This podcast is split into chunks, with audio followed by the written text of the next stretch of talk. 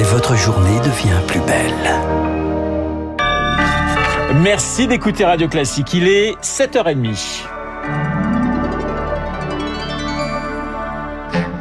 La matinale de Radio Classique avec Renaud Blanc. Et le journal essentiel avec euh, Lucille Bréau. Lucille, élus et citoyens appelés à se rassembler devant les mairies de France à midi. Des mairies qui feront sonner leurs sirènes, ce sera l'image du jour. Après une nouvelle nuit de répit, seulement 78 interpellations dans toute la France et au lendemain surtout de l'attaque à la voiture bélier du domicile du maire de l'Aille-les-Roses, Vincent Jeanbrun, lui appelle au sursaut républicain. Un appel à se rassembler lancé par l'Association des maires de France. André Léniel est le premier vice-président de l'AMF maire d'Issoudun dans l'Indre. Pour lui aussi, le temps du réveil collectif est venu s'en prendre à des crèches, s'en prendre à des gymnases, s'en prendre à des écoles, s'en prendre à des mairies, alors que nous sommes justement le lieu, la mairie, où nous recevons tous les citoyens. Il est clair que nous sommes dans une crise civique. C'est une véritable politique de fond qu'il faut mener. Il faut euh, que les familles soient euh, mobilisées pour que euh, les jeunes reviennent à la raison on peut comprendre l'émotion initiale. Et il faut maintenant que tout le monde sache raison garder.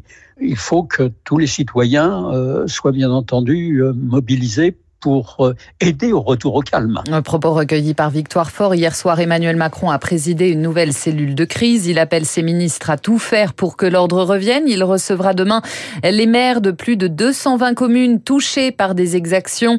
Elisabeth Borne, elle s'entretient aujourd'hui avec l'ensemble des présidents de groupe au Parlement. Après euh, plusieurs nuits d'émeutes, Lucille leur est au bilan et il est lourd. 5000 voitures incendiées, près de 1000 bâtiments brûlés ou dégradés, des centaines de commerces pris pour cible, des commerces commerçants qui commence la semaine sonnée. Bercy a demandé aux assureurs de simplifier et accélérer les procédures d'indemnisation.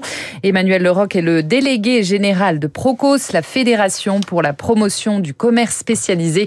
Il leur demande d'être compréhensifs. Il y a des situations euh, où ce sont des sujets de vol et où c'est un sujet de trésorerie. Il y a aussi des sujets liés à la franchise, en fait, hein, puisque les contrats euh, sont souvent euh, couverts par des montants importants de franchise. Donc, on espère que les assureurs vont pouvoir regarder le sujet au-delà même du contractuel qui ferait que certains seraient très peu remboursés. Et puis en finale, il y a des magasins euh, détruits qui vont réclamer euh, des nouveaux permis de construire, des nouvelles autorisations de travaux, etc. Donc pour voir si on peut euh, là aussi ne pas mettre un ou deux ans à réouvrir, mais quelques mois. Un propos recueilli par Éric Mauban pour Radio Classique. Des émeutes qui pèsent sur l'image de la France à l'étranger, d'autant que plusieurs grands événements ont dû être annulés ces derniers jours pour raison de sécurité. Le concert de Mylène Farmer au Stade de France, notamment. Le Tour de France, lui, est maintenu, mais son organisateur a ASO dit regarder la situation avec une attention toute particulière. Mathieu Zagrodzki, chercheur spécialiste des questions de sécurité, pour lui, les autorités font face à un double défi.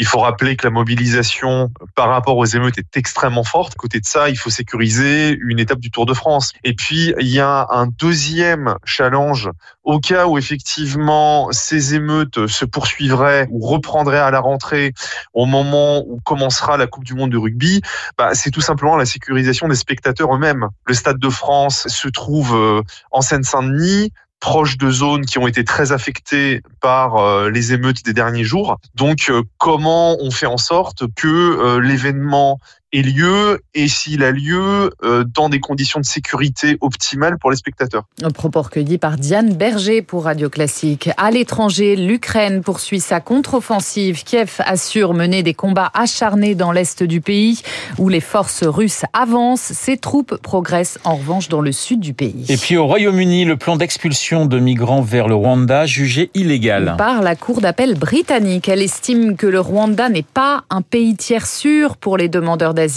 c'est la pièce maîtresse de la politique migratoire du gouvernement britannique qui est ainsi retoquée à Londres. Laura Calmus pour Radio Classique. C'est une première victoire pour les demandeurs d'asile et les associations d'aide aux migrants. Pour l'heure, l'image redoutée d'un avion rempli de réfugiés s'envolant pour le Rwanda a été évitée, la Cour d'appel qualifiant d'illégal le projet controversé du gouvernement.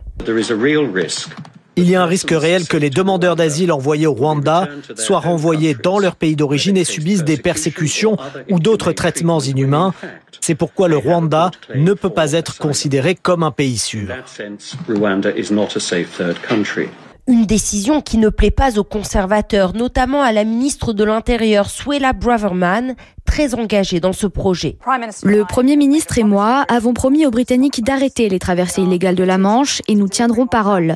Nous sommes confrontés à une situation insoutenable que nous devons résoudre. Le Premier ministre britannique a déjà fait part de son intention de saisir la Cour suprême malgré la décision de la Cour d'appel, car à un peu plus d'un an des élections générales, le gouvernement va devoir rendre des comptes, alors que l'an dernier, plus de 45 000 personnes ont traversé la Manche depuis la France à La correspondance à Londres de Laura Calmus pour Radio Classique. Retour en France en bref. L'hôpital public en grève aujourd'hui et demain. Les médecins se mobilisent pour obtenir la revalorisation des gardes de nuit et de week-end. Le fils de Michel Fourniret en garde à vue à Nice pour tentative de viol sur mineur. Selim Fourniret, fils unique du tueur en série et de Monique Olivier, est accusé d'avoir agressé une jeune fille de 16 ans dans un, dans un ascenseur. Information de nos confrères du Parisien. Et puis Lucille, une lueur d'espoir pour les femmes en parcours de PMA. Une femme sur cinq réussit à tomber enceinte naturellement, trois ans après une procréation médicalement assistée. C'est le résultat d'une étude conduite par des chercheurs de l'University College of London. Une grossesse naturelle, quelle que soit la méthode de PMA suivie. Écoutez les explications de Rachel Lévy. Elle est professeure en médecine du développement et de la reproduction à la faculté de Paris. La grande majorité des causes d'infertilité sont dues à des difficultés à, à, obtenir euh, une ovulation, des cycles réguliers, et que la possibilité d'un traitement qui va stimuler l'ovulation peut améliorer la régularité des cycles et, et les ovulations euh, ultérieures. Et puis, on sait aujourd'hui que certains éléments du mode de vie, à part le stress, peuvent avoir euh, également un effet, et on peut imaginer qu'à l'issue d'une fécondation in vitro, on n'est pas le même environnement qu'après une tentative de fécondation in vitro. Un propos recueilli par Fabien Albert pour Radio Classique. Les Bleus du foot éliminés par l'Ukraine hier soir, défaite 3 buts à 1 en quart de finale de l'Euro Espoir. Et puis le Tour passe la frontière aujourd'hui, troisième étape avec une arrivée à Bayonne ce soir. Hier, le héros du jour s'appelait Victor Lafay, vainqueur français de la deuxième étape à Saint-Sébastien, au nez et à la barbe de Van Aert et Pogacar. On l'écoute. Je réalise pas encore vraiment, hein, mais euh, non, c'est vraiment génial. Euh, Là, tout le monde qui me tombe dessus euh, quand j'ai passé la ligne, j'y croyais pas. Je me suis dit mais il y a vraiment personne devant moi là? Faut un truc de fou. Euh. Hier, j'étais pas très content euh, à l'arrivée de mon résultat avec les jambes que j'avais. Aujourd'hui, j'avais de moins bonnes jambes, mais je suis content du résultat là. voilà la joie et les rires de Victor Lafay qui arrache donc la première victoire quand même pour Cofidis depuis 15 ans. Adam Yates, lui, conserve son maillot jaune. Ah, vous êtes incollable sur le Tour de France, ma chère oui, Lucille. C'est incroyable. On vous retrouve à 8h pour un prochain journal. Merci. Il est 7h38 sur l'antenne de Radio Classique. Dans un instant, Christian Macarian, le monsieur international.